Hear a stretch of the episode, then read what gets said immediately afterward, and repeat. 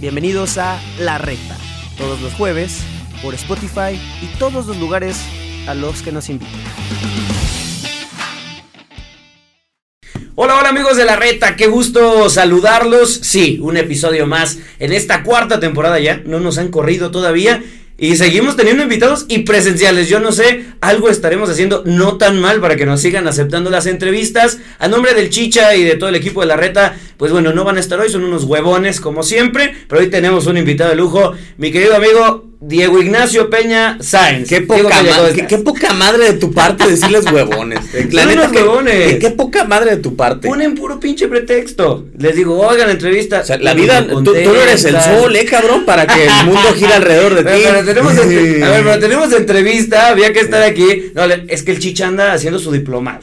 Y le dices huevón. Huevón. El huevón porque no está en la entrevista. Sí, no. Eh, eh, es la realidad, es la realidad, amigos de la reta. El buen Diego Peña a ver, vamos, a, vamos a hacer recuento. Narrador, reportero, analista. ¿Qué más hacemos en tu DN, Diego? Eh, analista no tanto. Pues sí, en los programas, ¿no? Bueno, sí, me toca ser como conductor, el o sea, el que hace la pregunta incómoda. Sí, sí, el, sí, vaya que sí. El que chinga y mira que vaya que soy ácido. O sea, aquí voy a ser lo más transparente posible. Bien. La verdad te voy a decir algo, Jorge, antes de continuar.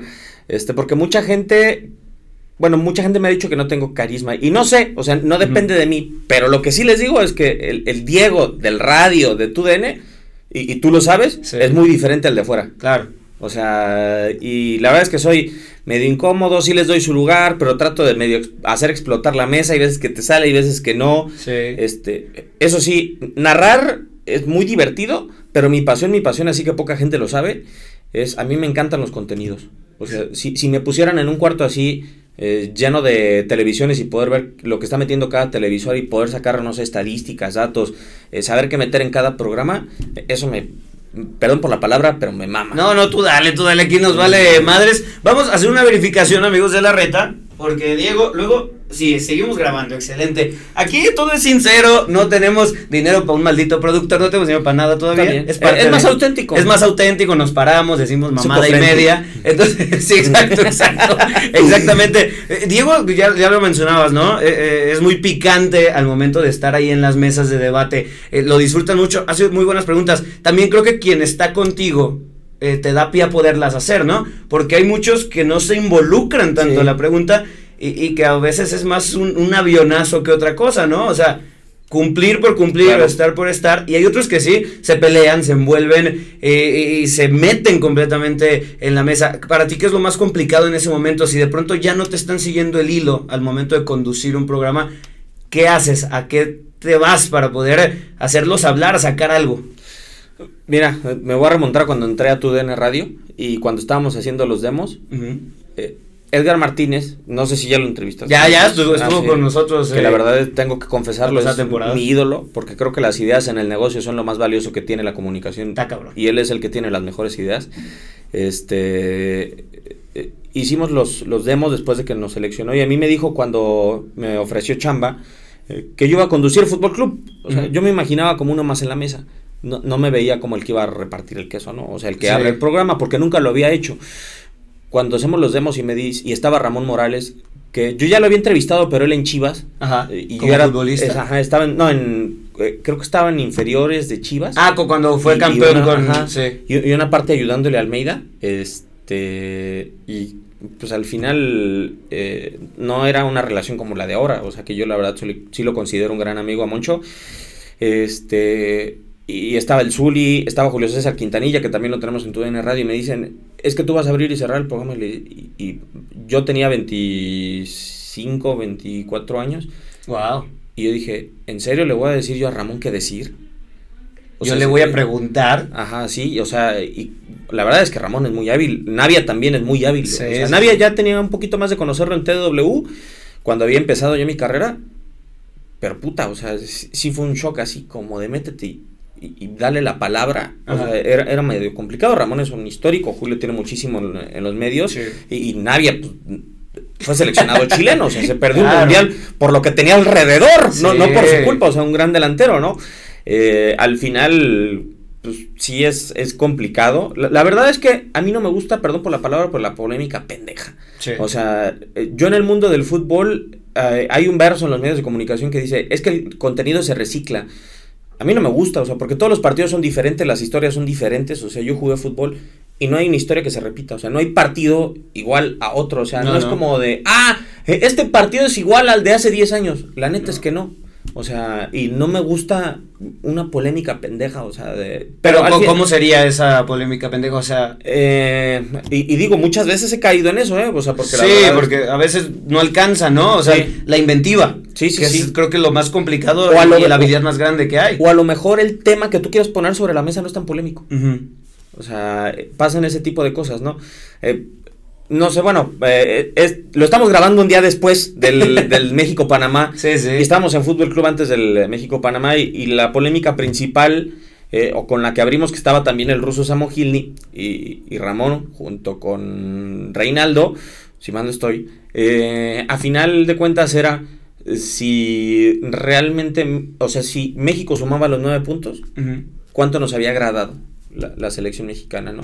O sea, la pregunta es pendeja porque es repetitiva, ¿no? O sea, sí, es lo que viene siendo, ¿no? Eh, ¿Cuál es la diferencia? O sea, la diferencia te lo hacen tipos como el ruso, tipos como Ramón, como Reinaldo, o sea que ellos sí agarran lo que es diferente al resto de los partidos y entonces ahí construyen y ahí es donde tú te puedes meter y sacar algo más.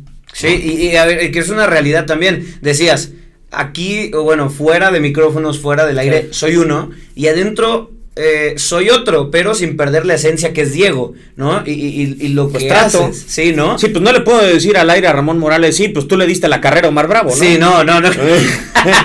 no, no le puedes decir eso, pero claro, creo que en los medios se tienen que guardar ciertas formas, al final de cuentas, y ciertas palabras, cierto lenguaje, ¿no? Ciertas, ciertas maneras, pero al final construyes un personaje. Sí, no, eh, eh, basándose en ti mismo, ¿no? Pero ¿sabes qué, Jorge? Me lo he guardado mucho, porque como soy muy ácido y tú sabes mi humor, o sea, yo, no soy tan serio como se parece en el radio. Por eso la del Grinch. Sí, Por eso es, vino completo en su outfit de él. Separados al nacer. ¿Tu novia te conoce bien? Sí. Eh, un regalo de Tres años y medio, ya sí, ¿no? Sí, no, ya, buenos regalos, ¿no? Qué bueno que sabe. Y, todavía quiere casarse, ya, ya es ventaja, ya es ventaja. No, mi respeto es para ella, porque Omar semejante, no, mira, eh, la mejor definición que puedo tener yo, y hecha por mi mamá, es que soy piel de lobo, corazón de pollo. Piel de lobo, corazón de pollo. Sí. ¿Y cómo, cómo es eso? O sea, ¿en qué ejemplo lo pondrías? Es que soy muy enojón, la verdad. O sea, a mí la, cuando me dicen es que no se puede, es que no es posible. O sea, yo pienso que todas las cosas son posibles. O sea, a ver, tú y yo, Jorge, tenemos dos ojos, dos brazos, dos manos, dos piernas. Claro. O sea, a mí no, o sea, sí entiendo que hay personas que nacen con una capacidad innata. O sea, por ejemplo, el caso de Edgar. Sí. Pero que si te esfuerzas los puedes alcanzar. O sea, yo lo veo en el mundo del fútbol con Cristiano. O sea, la verdad, o sea, es un tipo que no nació con el talento innato de Messi. No. Y no mames, o sea, trabaja todos los putos días y ve lo que. Y está ahí. Y está, es el más cerca de Messi. O sea, hay tipos que tienen un talento similar al de Messi innato y no están tan cerca como está Cristiano. No. Y, veía, fíjate de lo que mencionas, la estadística, eh, la veía hace unos días, ayer creo. Ni Messi al París, ni LeBron a los Lakers, ni eh, Brady a los Bucaneros en tres distintos deportes, estas bestias que son, vendieron más camisetas con más tiempos que lo que ya vendió hoy en día Cristiano Ronaldo en el Manchester United en menos tiempo. Eh, va más allá de solamente eh, ser, sino es esforzarte para hacer más. y lo demuestra ahí, ¿no? y, la historia además, a ver, haciendo un paréntesis creo en, esto de los hichajes, yo creo que Messi no... Al final eh, es una triste historia, no porque no termine en Barcelona, sino porque yo creo que cualquier futbolista, y por lo que he convivido con algunos en este camino de ser reportero, conductor de la madre, este, te dicen que al final ellos quieren tener la decisión de dónde retirarse. Y yo creo que Messi no estuvo ni cerca de decidir dónde se va a retirar. Y que fue un momento distinto, ¿no? Digo. Y Cristiano sí, ¿eh? Sí. Él va, o se retira en Manchester o igual y tiene una última en el Real Madrid. Quizá, o sea, pero él puede terminar una historia muy romántica. Sí. Sí, sí, sí, y lo, está haciendo. Eh, Diego, y, creo que lo mencionas muy bien, ¿no? Al final, creo que uno puede trabajar basándose en sus capacidades. Las puedes explotar al máximo que tú puedas, y ese es el gran ejemplo, ¿no? Creo que Cristiano Ronaldo es uno de esos grandes ejemplos. Y si no nos vamos tan lejos, Javier Hernández. A ver, Chicharito no era alguien con un talento innato. O sea, no, no era alguien que lo viera si era espectacular jugando. Su capacidad mental fue lo que lo llevó a jugar en dos de los grandes equipos del mundo de la historia. Sí, no, mis respetos. Bueno, a ver, para muestra, yo lo digo con mucho respeto porque no estoy pegado al chicharo. pero el día que el Chicharo cambió su mentalidad, cambió su carrera. Sí, también. O sea, y, ahí te das cuenta que era lo que lo sacaba adelante, ¿no? Sí. Este, regresando a, lo de mi personalidad. Sí, claro. Eh, pues sí, soy, eh, no he podido ser al aire quien soy, porque hoy hay un tipo que, que la rompe, hay que decirlo, a pesar de que no sea mi empresa, que es Cristian Martinoli, a quien le tengo mucho respeto. Sí. No sé si nos vaya a escuchar o no, pero le tengo, le tengo, respeto profesional como colega. Y al final, si tú te descubres con este humor negro que me caracteriza, pues mucha gente te dice es que se quiere parecer a Cristian. Sí, sí, sí. Y no se trata de eso, y, creo que no es el momento, ¿no? Sí. Y, es encontrar. A ver, es que creo que Cristian Martinoli y Luis García sí encontraron el hilo negro. Sí. Es muy complicado en el mundo de cualquier cosa encontrar el hilo negro. Pero no sé si lo encontraron o el hilo negro los encontró, ¿eh? Puede ser, por ser ellos. Sí, o sea, por la relación. Sí. O sea, yo, por ejemplo, me la llevo muy bien con Ramón. Sí, sí. Al aire. O sea, me la llevo muy bien con muchos. Pero es que que te entiendas al momento de narrar una transmisión con alguien.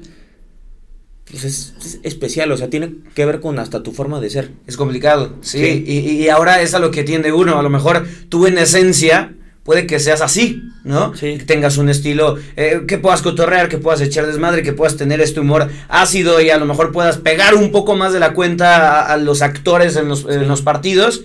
Pero eso tiende a la comparación por lo que han hecho ellos, ¿no? Claro. Y que al final, pues bueno, estando eh, en la otra empresa, en la competencia, pues también puede llegar a brincar un poco. Y son estas limitantes que al final pueden existir, ¿no? Sí, porque a ver, Espero que no me corran.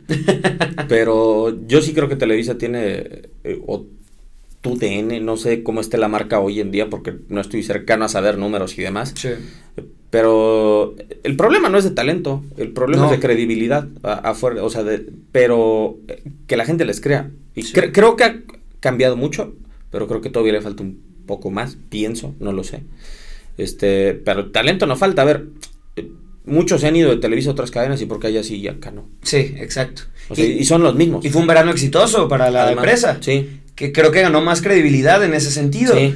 Eh, y hay, hay mucha gente auténtica en la empresa y creo que hemos tenido la oportunidad de, de, platicar con algunos de ellos, algunos otros convivir en persona. Hay talento auténtico, hay personas que son ellas, pero creo que eh, nos va la, la, línea o la corriente, va limitando esa autenticidad eh, también por, por, el tiro que, termina siendo la empresa, que es totalmente válido también, ¿no? Que es un poco más, más serio, más formal, ¿no? Entonces creo que también es importante, no sé cómo lo veas tú, yo lo veo así, transformarse.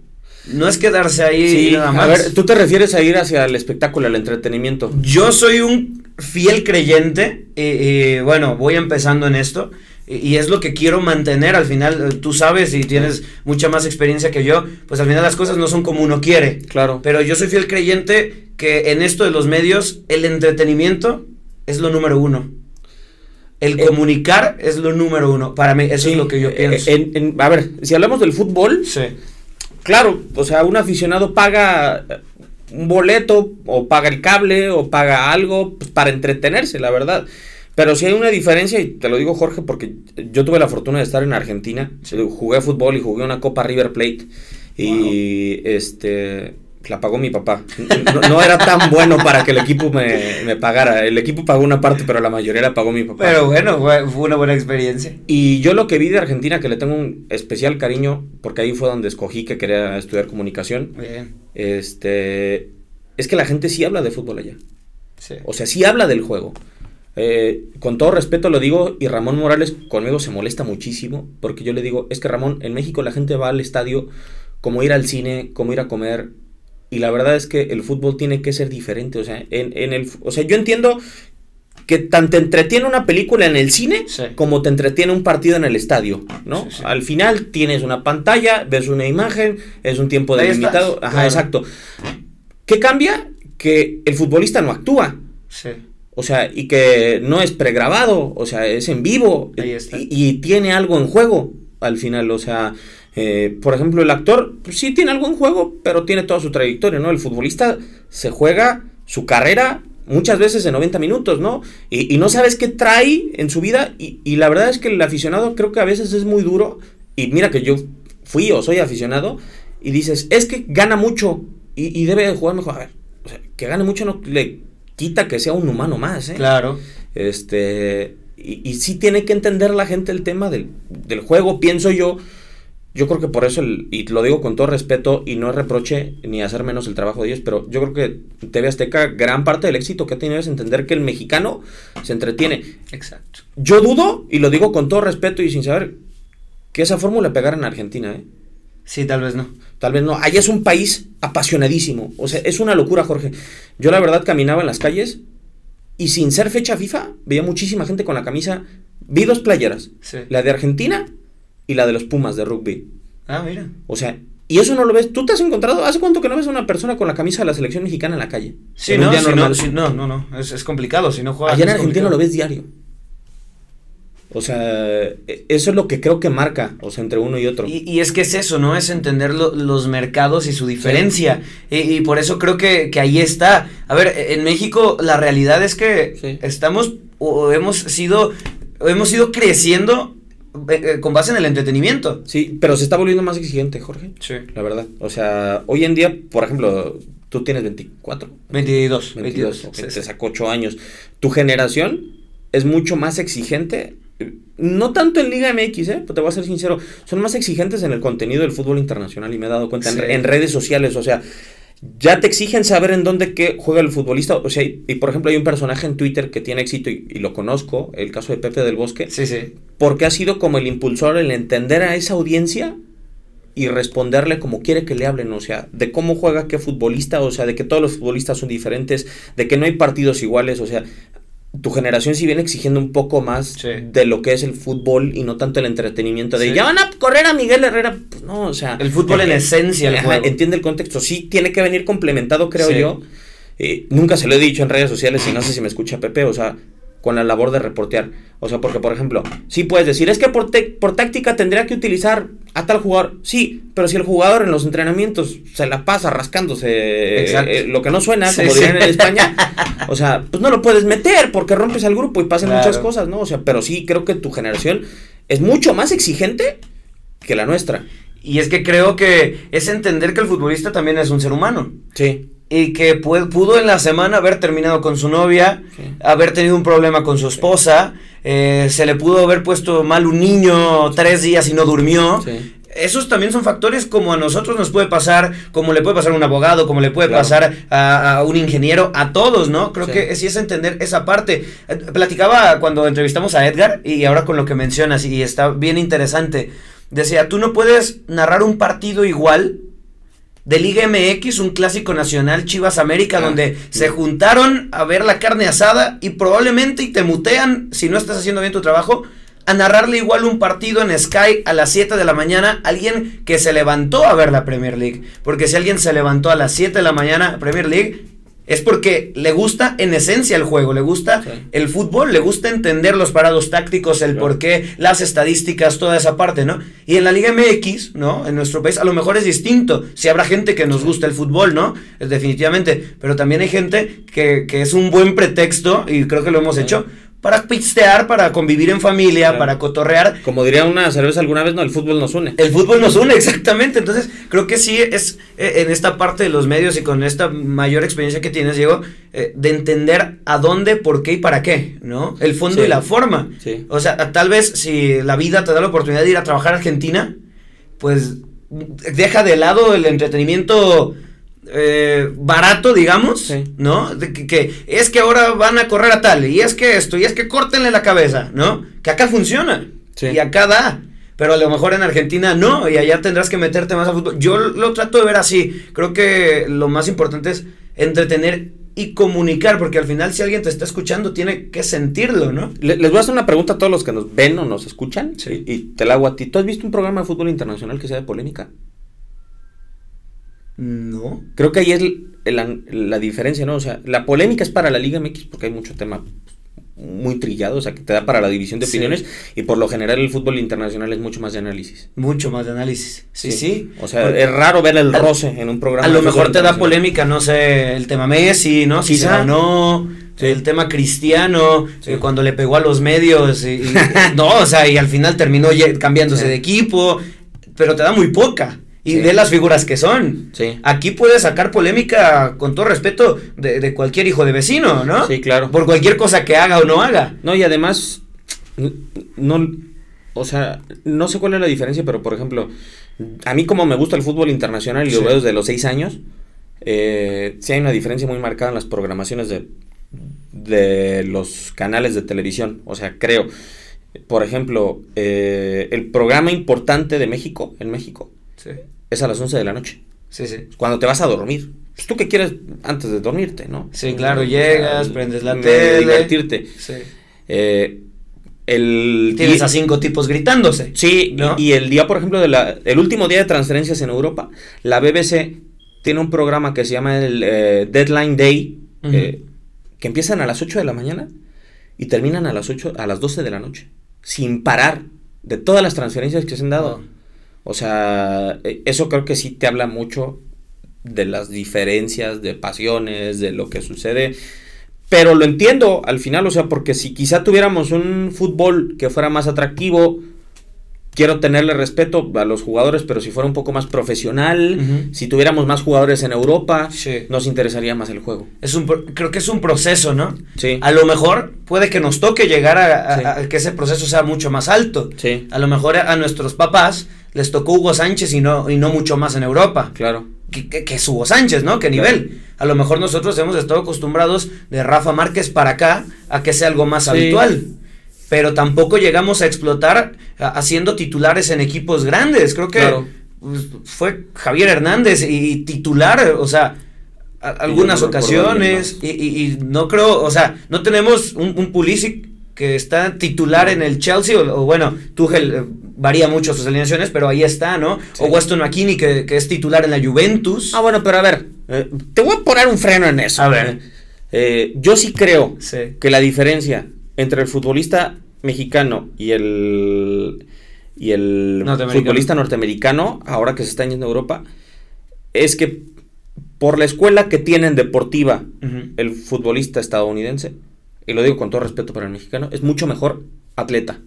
Ah, claro, sí. O sea, y yo creo que por eso tienen la ventaja de irse para allá, además de que los dan más baratos. También. O sea, formar un futbolista en Estados Unidos no es tan difícil porque tienes, lo metes a un gimnasio donde metes al, en la high school o en la universidad, en el college, a uno de americano, a uno de tenis, o sea, lo, metes a las mismas instalaciones, no te cuesta más. O sea, acá la infraestructura en México está destinada al fútbol.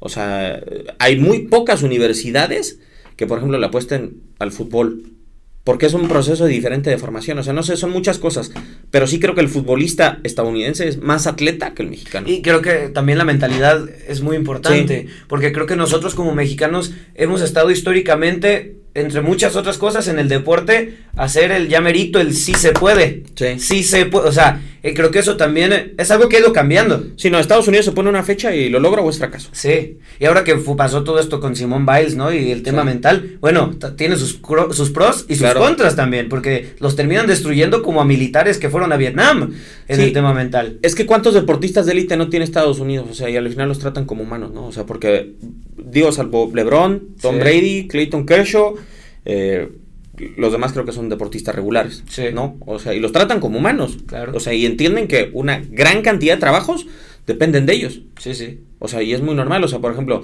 imagínate, Jorge, que te digan, de ti dependen 500 trabajos. Qué pinche presión. Sí, o sea, está cabrón. La, presión para toda la gente que nos ve o nos escucha, yo, yo pienso que no es ganar una medalla. No, güey. O sea, es mantener a mil familias. Todo sí todo lo que viene bajando, ¿no? Oye, Diego, y, regresando a ti, después de este buen debate, así, aquí es lo padre, ¿no? Eh, con naturalidad lo que vaya saliendo, eh, que es lo que nos gusta. Regresando a ti, te lo digo con todo respeto la palabra que voy a usar, güey. Eres un enfermo de las estadísticas, güey. Sí. del estudio, del, del por qué y los números y esto. Y, me cagaba la madre la escuela, ¿eh? y, ¿Por qué? O sea, ¿en qué momento dijiste me voy a volver tan, tan loco para, para estudiar un partido, para... Eh, tienes tus Excel, güey, tus, tus agendas, ah, todo Eso por Julio. Eh, pero... ¿Por qué? Sí, eres un enfermo de los datos, ¿no? Fíjate que yo tengo una personalidad antes del 2011 y después del 2011 creo. Eh, hace 10 años, o sea, por ejemplo, yo dejé el fútbol. Yo quise ser futbolista con todo mi corazón, o sea, me entregué muy cabrón, muy, muy cabrón. Nunca me he puesto pedo, no fumo, Nunca me he drogado, nunca me he metido nada. Eh, me costaba, no soy el tipo más disciplinado, soy muy apasionado, más no disciplinado. O sea, la disciplina al momento de comer, de alimentarme, me cuesta mucho. La de dormir también, o sea, porque no es que saliera de peda o de fiestas, no, me quedaba en mi casa, soy medio huraño, la neta. Pero me quedaba a ver películas, güey, o la tele, en su momento, hoy con el celular. Este. Y pues era relajado en personalidad. Después de que no fui futbolista, y la verdad es que pues, no sé en qué momento me volví tan exigente conmigo mismo pero sí lo considero un fracaso. O sea, a pesar de que no dependía, y estoy consciente que no dependía del 100 de mí, eh, yo lo considero un fracaso. O sea, porque era lo que quería hacer para el resto de mi vida. O sea, y, yo creo que es muy doloroso. Así como cuando, digo, solamente he tenido una novia, afortunadamente, y no he tenido que pasar por el dolor de, cortar o de terminar. Este. Qué bueno, sí pega. Sí, no, me lo imagino. O sea, creo que es muy similar a perder un sueño. De acuerdo. O sea, porque pierdes un sueño y es a, ver, Jorge, yo no sé si el del deportista sea una de las realidades más crudas para un... Pues es que eres niño todavía, o sea, yo a los 18, 19 años, o sea, que te digan, güey, no lo vas a volver a hacer en tu vida. Y, y, la vida solamente es una. O sea, es un dolor cabrón. Güey, yo lloré tres meses consecutivos. Claro. Este, antes de entrar a la escuela, eh, iba a regresar a la universidad porque hace cuenta, yo había entrado en el 2010. Bueno, jugué esa Copa River y mi entrenador era el profesor Rubén Maturano. Él fue auxiliar de la selección de México, que fue el Mundial del 78 en Argentina. Entonces, este, yo platicaba mucho de fútbol con él. Digo, de por sí ya a los seis años ya narraba videojuegos y mi jefa decía, vas a ser narrador. Yo no le creía, yo quería seguir siendo futbolista. Sí. Este... Las mamás saben algo que nosotros no. ¿eh? sí. Y, y yo estaba en Argentina y había dejado mis papeles para negocios internacionales porque era la carrera de moda. Sí y porque aparte mi jefe eh, importa y exporta cosas, ¿no? Es, su negocio. Este, entonces, pues yo decía, pues eso, cuando vi el programa de estudios, güey, en la UDG, porque mi jefe me dijo, o viaje o universidad, cabrón, lana no hay, para todo. Sí. Pues eh, tienes 19 años, pues viaje, chingue su madre. este, y mira que yo no sé de tomarme las cosas muy a la ligera. Este, me fui al viaje antes de irme al viaje, yo tenía que dejar mis papeles y hacer el examen. Y me di cuenta en el puto programa académico que había álgebra, que había números. Bueno, mames, a mí me rompen las bolas. Sí, sí. O sea, los odio con todo mi corazón. Soy igual. Este, iba con mi jefe y me dijo, es que mete los papeles porque si no, tu papá te va a chingar, güey. Ya te pagó el viaje. Pues metí los papeles y en Argentina me di cuenta que me falta un punto. Iba yo a jugar contra River Plate. Había jugado ya un, un partido que me marcó. Fue cuando yo jugué contra Newell's Old Boys. Campo Leonel Messi se llamaba. Wow. Eh, la verdad es que la carga emocional era bastante. Yo estaba en el vestidor vendándome y estaba temblando. Este, la pierna me temblaba, no me podía vendar. Este, y entré y ves a argentinos, o sea, el más chaparro, Jorge, argentino que yo me encontré medía 10 centímetros más que yo. Era una pinche guerra física mamona. Entonces, jugué contra Newell's, llegamos de Rosario a Buenos Aires y no salgo en, listas para negocios internacionales, juego un partido culerísimo contra River Plate. Y mi entrenador se sienta conmigo, nos la llevamos muy bien, nos pendejeamos, la madre me dice, güey, ¿qué pedo? ¿Qué pasó? Le dije, no salí en listas. Y me dice, ¿por qué no estudias comunicación? Le dije, es que yo no tengo talento para estar en televisión en un lugar así. Y él me dice, tú estudia comunicación. Si sales de la carrera y no, estar, y no tienes chamba, yo te consigo. Y pues que te diga un güey que estuvo en selección mexicana, algo así, te da mucha confianza. Claro. Y entré, eh, a pesar de los enojos de mi jefe, porque ya me había pagado el viaje y demás, entré, este, y, bueno, eh, ¿cuál era la pregunta que me dio? Me desvié. Eh, sobre qué es, con los datos y las estadísticas ah, y cuánto es y después desde esa fecha. Entro a la universidad y tuve una generación muy cabrona. O sea, en mi generación está estaba Mónica Redondo, mi primer día. Fue 6 de septiembre, un día antes de mi cumpleaños. Yo entré. Eh, y estaba Mónica Redondo en el salón. Todavía no era pues, la Mónica de Agenda Fox ni la chingada, era una Mónica mortal. Sí, sí. estaba Maffer, que era la Maffer que no quería saber nada de deportes, que quería ganar un Oscar. ¡Wow! Este. Eso no nos lo ha contado, ¿eh? Aquí tiene la exclusiva. Ahí la exclusiva. Y Iba a ser este, actriz. Y, yo le tiraba carrillo. Tenemos un compañero que se llama Oscar Robles. Le dice, no mames, el, Oscar, el único Oscar que te vas a ganar es Oscar Robles. este, y Mónica era muy buena estudiante. y Maffer también. Maffer era mucho más relajada. Y a mí me rompe las bolas, Jorge. Y perdón, a lo mejor sonará muy ególatra que alguien sea mejor que yo. Me rompe los huevos, güey. O sea, yo no puedo. No me gusta ser más que nadie, pero no me gusta ser menos. En mi puta vida, güey. tengo mucho orgullo. Y a partir de ahí me hice como un poco... El primer, los primeros dos cuatrimestres me costaron muchísimo trabajo. Llegamos a la materia de cine. Eh, tú puedes decir pinche materia jodida, ¿no? Sí, sí, no me quiero dedicar a eso, vale madre. Teníamos un maestro que era un perro. Y yo tenía beca, güey. Tenía que cuidar un pinche promedio. Sus exámenes, Jorge, eran respuestas, siete cuartillas. No sé si te lo llegó a contar más. No mames, no. Era de historia de cine. Te ponía. Al final, la vuelta del examen eran te ponía 10 películas, te las ponía en su idioma original, o sea, si la película era catalana, te la pone en catalán y el director el nombre igual en catalán y las tienes que relacionar. Y güey, o sea, yo tuve la fortuna de que mi jefa, cuando yo estudiaba primarios, eh, sí, primaria sobre todo, cuando tenía los cuestionarios, a mí me encerraba en mi cuarto, el cuestionario te lo aprendes, cabrón, y salía y me preguntaba, el cuestionario normal, el cuestionario salteado, me, decía la, me decía la respuesta y yo le decía la pregunta, y se lo tenía que decir al pie de la letra si no me regresaba al puto cuarto. Entonces hice muy buena memoria y me fue re bien, güey, o sea, fui, eh, todo ese cuatrimestre, fui el mejor promedio de ese maestro en toda la escuela. Wow. O sea, él daba como cinco materias diferentes y en todos sus grupos yo era el mejor. Y tengo una parte muy narcisista en donde, o sea, no, ego no tengo, la verdad es que si no me felicitan en mi cumpleaños no tengo pedo, o sea, no, si soy famoso, bueno. El pleito es contigo mismo. Sí. Sí. Este, y como quien dice, eh, el cabrón, el profesor, que era muy buen pedo, McFly, le decían porque se pareció un chingo, este, se, jacaba, se jactaba de ser muy cabrón le decía, no mames, yo con la mano en la cintura estoy sacando 97, güey, en tu materia. O sea, tuve dos cuatrimestres y los dos cuatrimestres fui el mejor con él en todos los exámenes. Este, y, y, a Mónica le costó mucho trabajo. Y ahí empecé a hacer como relaciones. A partir de ahí me hice como más exigente conmigo mismo. Okay. Este, y llego a TDW y me piden previas de Libertadores. Y Juan Pablo Félix, que hoy está en el assignment desde tu DN, me dice, oye, güey, hay que meterle datos, o sea, el verso no nos alcanza, güey, hay que informar a la gente. Y yo me empiezo a volver medio enfermito, yo me acuerdo que la Copa Libertadores que me toca cubrir a mí, de las primeras previas, Boca tenía dos partidos consecutivos sin ganar en de local.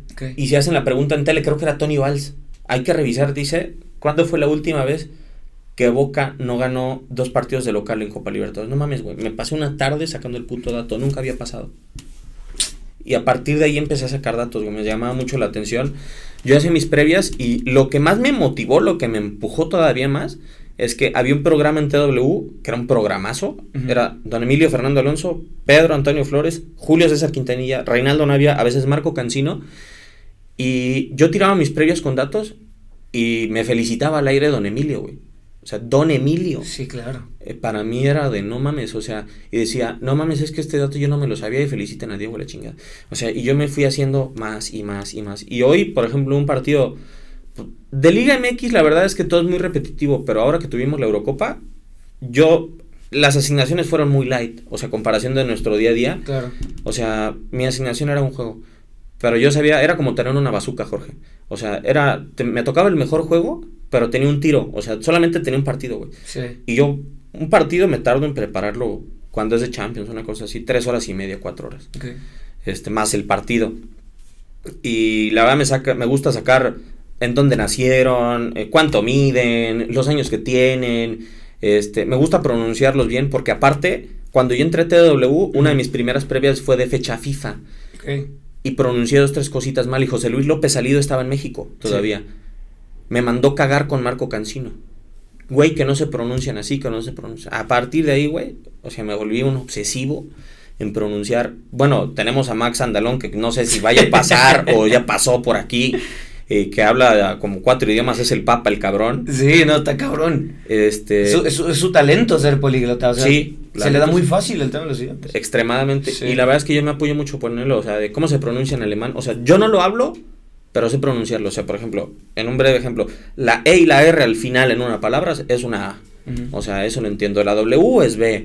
O sea, es Van Steiger, lo que mucha gente se le complica escribirlo, a mí se me da con mucha facilidad porque entiendo cómo pronunciarlo. Sí. Entonces, pues, e, eso fue lo que me fue llevando, güey. Ahora sí, sí soy muy autoexigente, obvio conmigo mismo, pero también con quien está conmigo al aire, ¿sabes? O sea, sí. no los aprieto tanto como me aprieto a mí, pero sí me gusta no me gusta que entren al aire de no, no se puede. No mames. O sea, Jorge, te voy a decir una cosa. Yo no podía jugar fútbol a mis cuatro años, güey. Yo tenía pie plano y era cascorbo. Sí. O sea, güey, no mames, yo usé plantillas, usé botitas, usé mil y un madres, o sea, yo sin tener conciencia, güey. Pero que te digan que algo no se puede, güey, a mí me rompe las bolas, güey. Sí. O sea, me encabrona. Si lo intentas y no te sale. Es distinto. Ajá, lo entiendo. Pero que te digan, no, es que no se puede. Nah, no mames. ¿Y, ¿Y qué tanto ha sido para ti un acierto o una desventaja contigo mismo el, el ser así? Así es muy desgastante, es muy cabrón. ¿Topas muchas veces contigo? O sea, si llega un límite en el que quieres o sea, explotar, güey. o sea, es tanta la presión a lo que me cuentas y, que, generas en ti Ajá. que llega ese momento de pum a la chingada, o sea, sí. te desgasta demasiado. Sí. Sí, la verdad. ¿Qué has hecho para controlarlo? ¿Has trabajado? No, bueno, a Omar Aldeco le debo mucho, Juan Pablo Félix le debo mucho, son tipos que, güey, o sea, yo sé que soy raro. Sí. O sea, no hace falta que me lo digan y no hace falta que la gente lo piense. La verdad, a lo mejor por eso quizá en redes sociales me cuesta trabajo porque... La interacción. sí. o sea, no soy el tipo más aliviado. Las redes sociales a mí... A ver si no me quedo sin seguidores a partir de ahora. Se me hacen algo muy banal, güey. O sea, por, ejemplo, si a mí me dicen, güey, trabajas narrando. No mames, Jorge, o sea, para mí no es un trabajo. O sea, yo trabajaba de morro, acompañaba a mi jefe cuando importaba cosas y las tenía que llevar. Él trabajaba en la zona de aquí de Guadalajara, de San Juan de Dios y eso, repartiendo mercancía. Bueno, mames, cargábamos un diablito con 30 cajas, 5 cuadras y eso lo hacíamos unas seis veces en la tarde. O sea, estábamos en una bodega cargando cajas, descargando un tráiler, o sea, una cosa así, güey, no mames, o sea...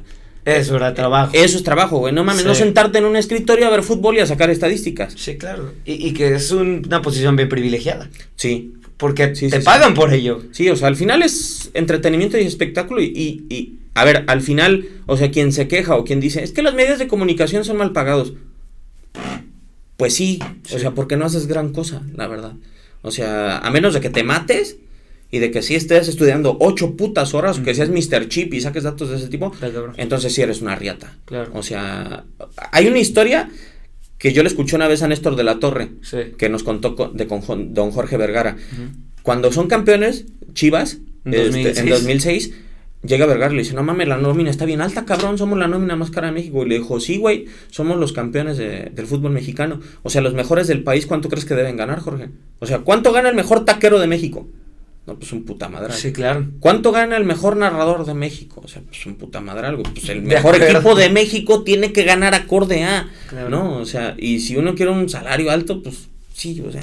Tienes que ser el mejor o de los mejores. Sí, o sea, yo lo veo así. Sí. Y pues al final, o sea, ha sido una aventura muy chingona, pero sí entendiendo pues que no es chamba, o sea, que la tienes que disfrutar. Sí me presiono porque a mí me gusta ser el mejor, güey.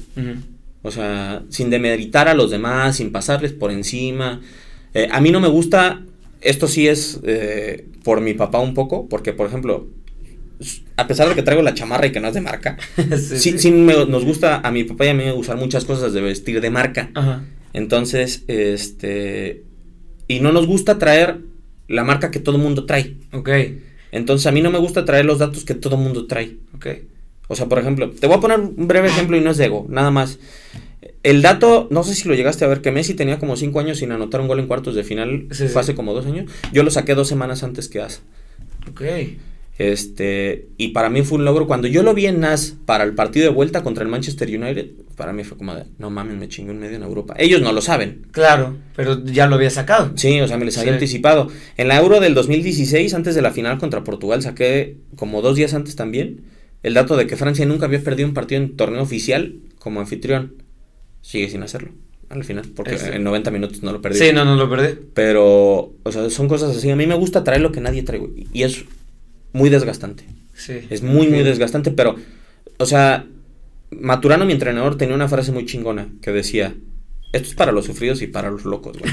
sí. O sea, él decía, hay dos tipos de días. Los días buenos, que son muy pocos. Sí. Sí. Y lo... No. A ver, espérame, déjame ordenar mis putas ideas. es que ya pasó mucho tiempo de, de esa frase. Eh, ah, hay dos tipos de días. Los días malos son un chingo. Sí. O sea, si eres autoexigente, son un putero los días malos. Y hay días buenos, que son pocos, pero te ayudan cuando tienes un día malo. Y que te, que te ayudado al final a, a, que ese desgaste que te haces tú, ¿no? Porque a lo mejor, eh, no sé, tus jefes no te exigen a ese grado máximo que tú te das, ¿no? Entonces, al final de esos días buenos, pues dices, a huevo, ¿no? Lo de Messi, el narrar una final de Champions, el narrar en el Estadio Azteca una final, ¿no? Ese tipo de cosas creo que al final de cuentas son pocos, pero son gratificantes. O sea, tú es como las relaciones, Jorge. Mis papás son divorciados. Y mi papá me dijo un día, cuando yo estaba mal con mi novia, con Andrea, me dice, mira, güey, ¿quieres saber cuando tu relación está mal? Si tienes un pedo y todo lo, de todo lo bueno ya no te acuerdas, ya valió madre. Ese día ya valió madre. Si no te acuerdas de lo bueno en un momento malo, ya valió madre. Entonces a mí me ha pasado así. O sea, en los días malos digo, bueno, o sea, cuando te dices, no mames, me voy a ir, quiero otro trabajo, dices, puta, es que aquí narro Champions. Sí. Y a lo mejor me toca la final. O sea, y varias cosas así, o sea, es lo que te saca adelante. Sí, y creo que, que esa parte es, es, muy, importante. Y, y, a mí me gusta dividirlo así, no sé cómo lo piensas, ahora que me manejas los datos y todo esto. Creo que hay periodistas en el medio Ajá. y hay comunicadores en el medio. Y, sí. y no necesariamente es que uno sea mejor que otro, es que... No, son dos perfiles diferentes. Se tiene que entender esa esa labor, ¿no? De quién quiere ser comunicador y quién quiere ser periodista, porque luego lo combinas y se hace un match horrible. No, pero sí se puede. ¿Crees? Yo sí creo. O sea, por ejemplo, el otro día Edgar le contestaba en Twitter a Beto Valdés. Sí, sí. El hecho de que él prefiere hoy un, creador de contenido. Ajá. Sí. Que es una modalidad fenomenal. Un entretenedor. Ajá, exacto. Porque al final necesita pues entretener. Claro. Pero yo creo que la esencia es comunicar y cómo comunicas si no entiendes, o sea, el juego. Beto Valdés iba al hecho de, hay que entender el juego, güey, hay que analizar. O sea, Edgar decía, yo no quiero que me hagas campeón, yo quiero entretener. Yo sí creo que para comunicar hay que entender y para entender ya después puedes entretener, güey. O sea, tu humor hasta puede Ajá, o sea, hasta tu humor puede ser más inteligente, güey. Claro. En donde diviertas, pero también enseñes a la gente, les dejes algo. Y hablábamos del gran ejemplo. Sí. Cristian Martinoli creo que es un tipo muy culto. Sí, no mames. Muy cabrón. Y además de que es muy culto. Y entiende el juego. Entiende el juego. Y por eso tiene las armas para putear. Exactamente. Y tiene las armas para ser él y divertir y entretener. Sí. Aparte que tiene otro tipo que entiende muy bien el juego, como es Luis García, y que se, enseñó a comunicar y a entretener. Sí. Y creo que es el proceso al final en, los medios. Sí, para mí sí. O sea, eh, y bueno, o sea, tú me decías que podría salir una amalgama rara, pues ahí la tienes con Martinoli, ¿no? O sea, eh, es una amalgama buena, sí. Sí, es raro y es difícil porque al final, a ver, lo de Martinoli pasa porque la gente lo aceptó. Sí. ¿No? O sea, el tipo es el más estudioso, sí, eso es una parte chingona, es una riata narrando, lo es. Después, eh, tiene su humor negro, pero en una de esas quizá no sabes si la afición no le hubiera gustado, güey, su chiste. Y ahí valía madre todo. todo. Sí. O sea, al final estamos sujetos a la gente, güey. A caerle bien a la gente, a que les guste la chama a la gente. Tienes un tiro único. Sí. Y fue un tiro único y le salió, y a lo mejor a otros no les había salido. Cristian era muy formal, o sea, yo me acuerdo de escucharlo, digo, pues así, Cristian, amigo, no, cuando empezó, no lo conozco. Cuando empezó con José Ramón y todo. Sí, o sea, era un tipo muy formal, tú lo escuchabas en las transmisiones de Cruz Azul y no te decía, no mames, no se te salía ni el diente para una sonrisa, güey, nada. Sí. Eh, pero pues aventó y le dieron la, la oportunidad de aventarse, güey. De acuerdo. Entonces, y la confianza. Sí, y la gente lo aceptó.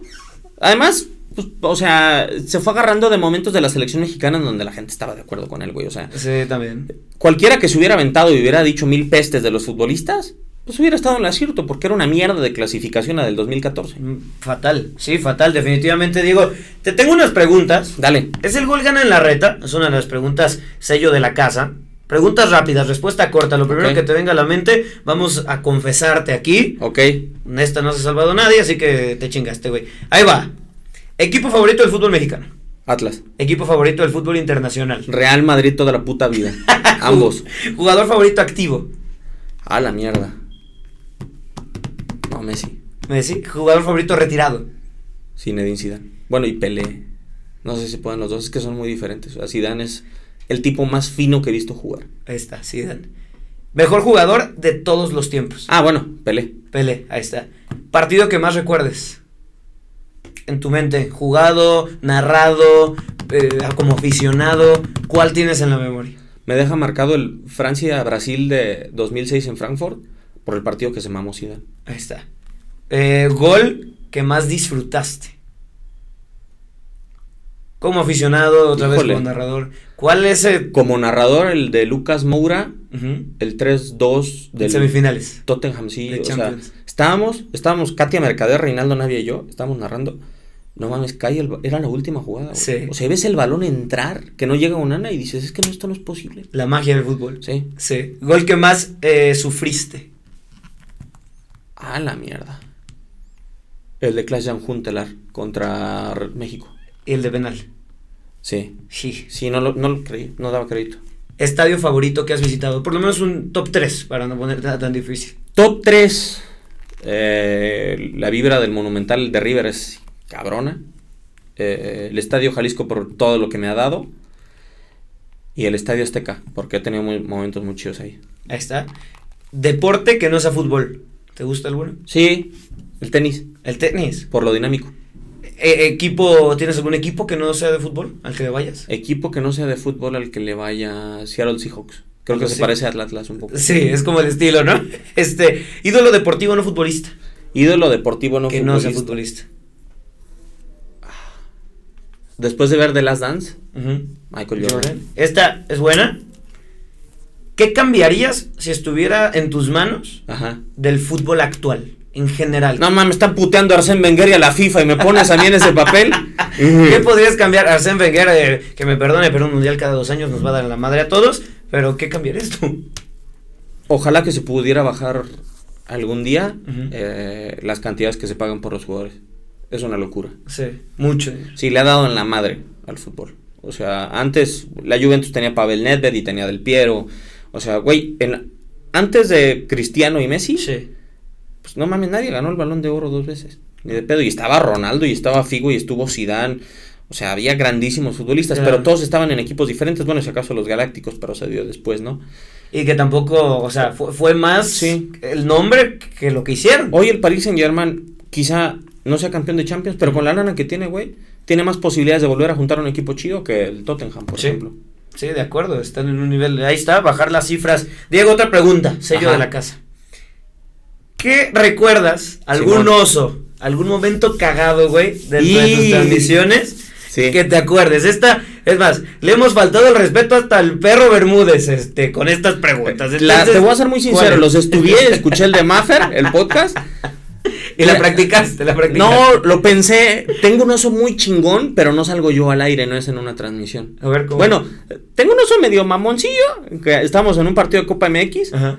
Eh, y era el estadio caliente y estábamos narrando Atlante, Cholos. Y en vez de los potros de hierro, dije los potros de hielo. Y el partido estaba malísimo. Y dije, no mames, pinches potros de hielo se están derritiendo en el estadio caliente. Pero mi oso. Tengo dos, güey. Cabrones. ¿Los quieres? Échale. Nos vamos a tardar un poco, pero no. Venga. Mira. Vamos a verificar que sigue grabando esta madre, porque si no. Sigue grabando. Válgame, tiene tu bastante memoria tu celular. Mira. borramos todo, es que borramos todo para prepararnos porque luego nos pasa que, que se Esta está muy cagada, güey. Espero que Emilio Azcárraga no me haga nada. A lo mejor tú ya la has escuchado ahí en la redacción de tu DN. Sí, sí. Llegamos el pinche día que Chivas decide correr o se va a Tomás Boy de Guadalajara, a mí me da en la madre y como me encantaba preparar los partidos muy mamones, era una América Chivas al que íbamos a ir. Y digo, en la madre. ¿Fue el que llegó Tena? Ajá, exactamente. Y yo tenía que sacar, yo decía, no mames, voy a sacar. Y era el primer clásico de Ochoa, además, después de regresar de... ¿De, ¿de dónde venía? No me acuerdo dónde carajos. ¿Ochoa? Ajá, de estándar de Lieja. Sí, de Lieja. Ajá, este... Y yo lo preparé, puta, los números de Ochoa contra Chivas, ya lo tenía medio hecho. Pero y luego, no mames, sácate los números de Tena contra América y los números de Tena contra el Piojo y los números... En cuestión de nada de tiempo. Sí, güey, o sea, yo vi el comunicado a las 2 de la tarde, creo. Y tenía un putero de chamba, salía a las 9 de la noche, a las 8 de la noche. Pues no mames, o sea, me puse a darle toda la noche, me dormí a las 2 de la mañana, a las 4 me tenía que estar parando para llegar al aeropuerto, salíamos a las 6 de la mañana, hasta ahí, todo sin pedos, ¿no? Llegamos, desayunamos, soy tragón, este, desayuné fuerte, luego comí fuerte, y por la falta de sueño, yo padezco de migraña. De migraña detrás del ojo, güey. Ah, de, la que punza acá. Sí, exacto. Ah, horrible, sí. Yo tengo que tomar ketorolaco sublingual. Ok. Si no, vale madre, güey. O sea, ninguna otra cosa me hace. Porque si no, guacareo. Entonces ya les voy a dar un preámbulo. Yo les digo a la una de la tarde, estábamos haciendo programa en la cancha del Estadio Azteca, necesito un ketorolaco. Y me llevaron Dolac, creo, una cosa así. Chingón. Me lo tomé, se me calmó, no se me quitó. Empieza el partido, güey, cae el primero de... Clásico nacional. Puteana Giovanni, sí, con Facebook Live. Con Facebook Live, la, no. Eh, cuando el pollo le parte la pierna. Sí, primero pasa eso, luego caen los goles de Córdoba. En el gol de Córdoba, yo ya sentía la guacareada aquí. No. Sí. Güey, fui guacarié ahí en el palco de Televisa, en el Estadio Azteca, en un clásico nacional. No, no, guacarié, no, llegué al baño en las escaleras. Ajá. Este, y después terminé el primer tiempo. Tuve que guacarear más en el medio tiempo, no aguanté. O sea, soy de los tipos que guacarea, guacarea, guacarea. Me quedo dormido 45 minutos y eh, me despierto como si nada. Eso me pasó. E, esa fue una. En la final. O sea, no, en el clásico, perdón. ¿Guacareaste? Sí. Omar Aldeco, mi jefe, ese día narró por primera vez. Nunca había narrado. Nunca.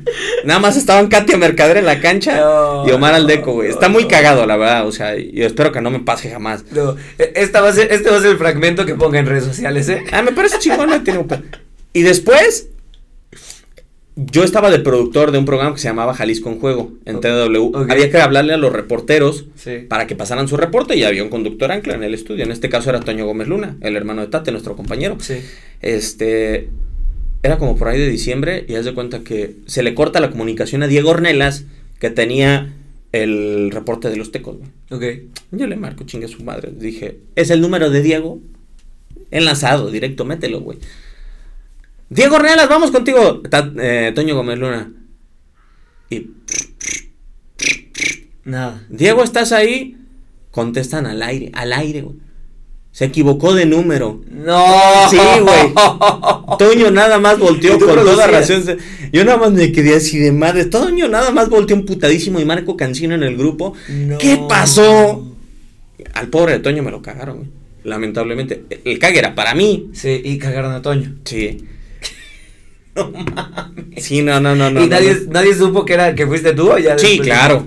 A mí me gusta cuando la cago decirlo. Sí, menos mal, si no le hubiera tocado solo el cague a Toño. no, no, no, Pero sí. Eh, son muy divertidos los dos, la verdad. O sea, no me arrepiento de que me hayan pasado ninguno de los dos. Sí, no, pero bueno, creo que sufriste un poquito más en el del vómito, ¿no? Digo, físicamente, de madriza, güey. En el Azteca. No, y después, güey eso fue, creo, no me acuerdo qué torneo fue. Al torneo siguiente creo que fuimos a la final del América Rayados. Sí.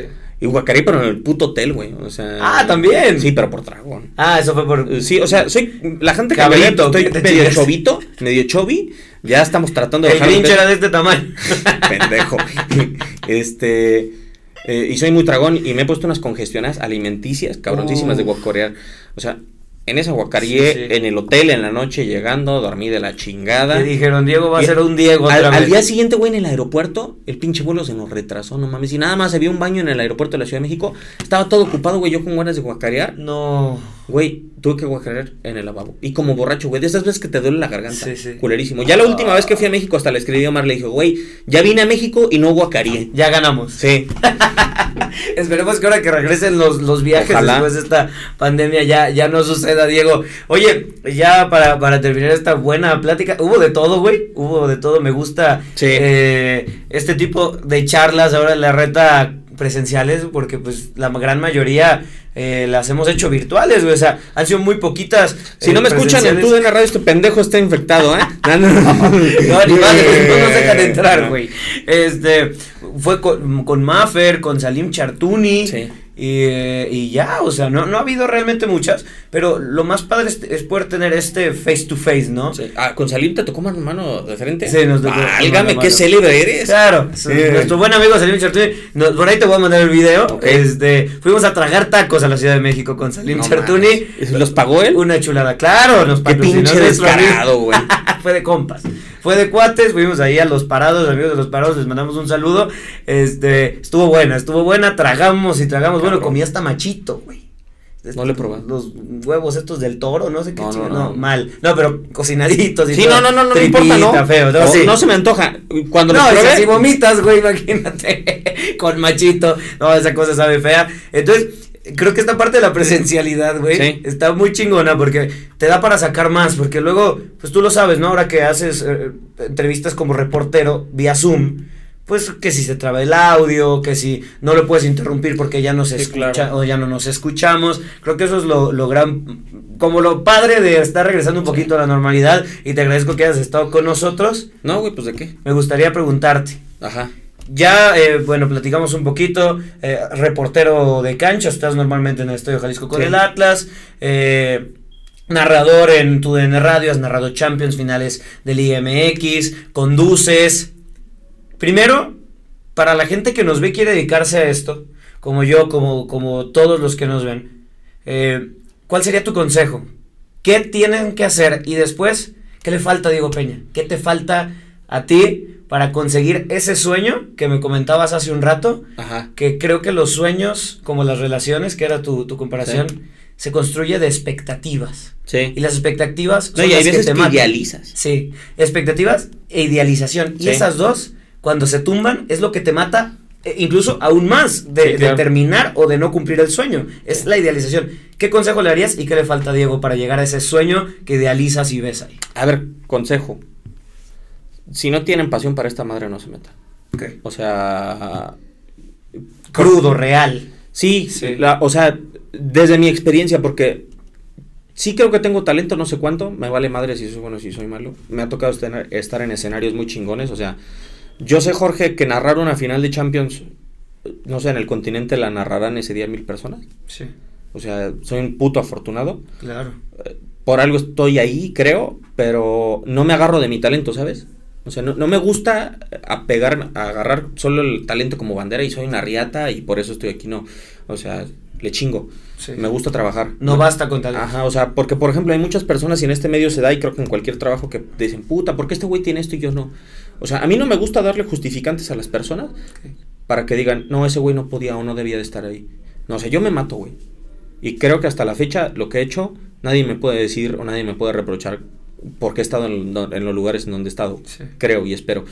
Eh, también me gusta tratar de ser un ejemplo, güey. O sea, por ejemplo, la parte de convivir con morros como tú, como Max, como Majo, como Aldo, es muy chida, este, y dejarles algo siempre. O sea, si hay, y yo creo que este era un discurso de Edgar cuando platicaste con él, y yo estoy de acuerdo con él, si el negocio medianamente en los medios de comunicación se ha abaratado, es por falta de profesionalismo, pienso yo.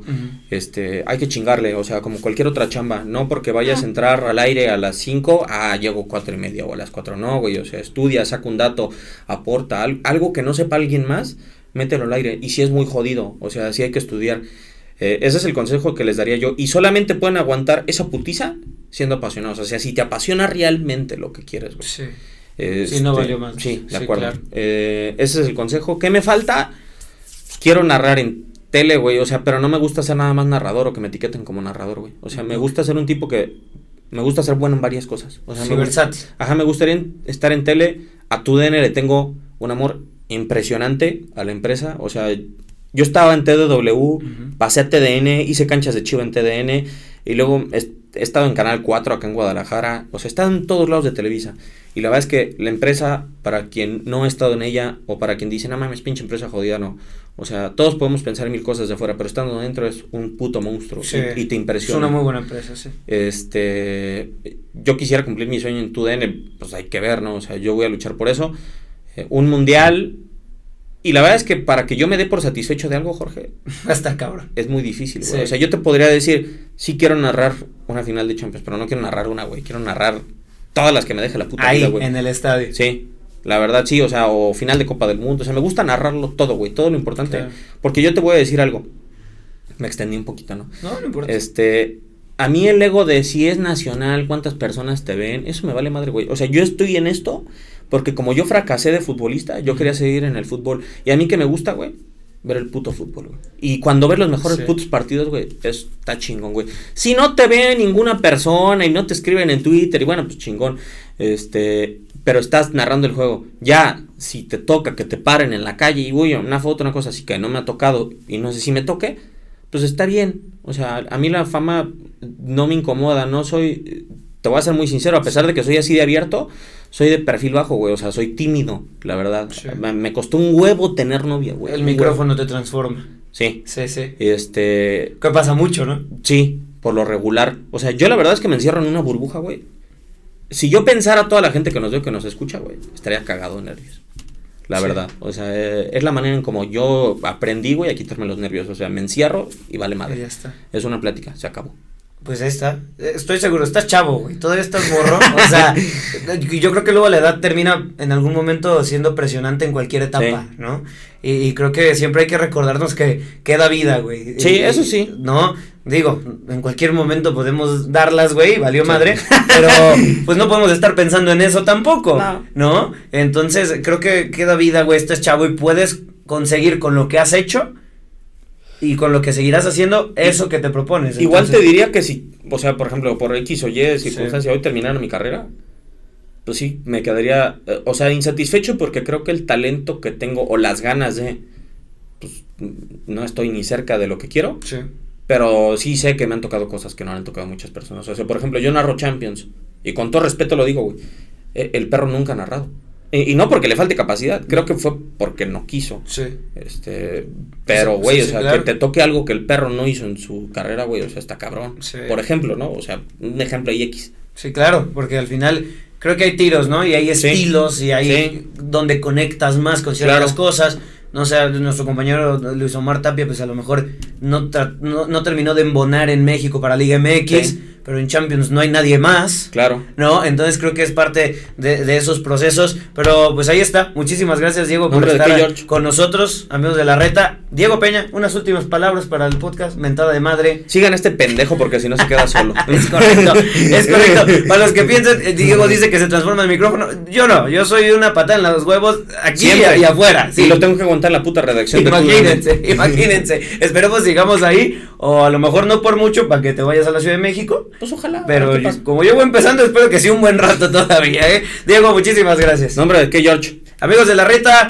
Gracias por seguir con nosotros en esta cuarta temporada. Esperemos hayan disfrutado esta charla, especie fútbol, especie Jordi Rosado, especie todo. Hubo de todo. Les mandamos besos en las bocas al nombre del Chicha. Cuídense mucho y nos vemos en la próxima. Gracias por acompañarnos en la reta de hoy. Y por si nos ponemos medios güeyes, y no supimos nuestras redes sociales en el programa, los invitamos a que nos sigan en Instagram como La Reta Podcast. Recuerden, todos los jueves, por Spotify y todos los lugares a donde nos inviten. Gracias por acompañarnos en La Reta.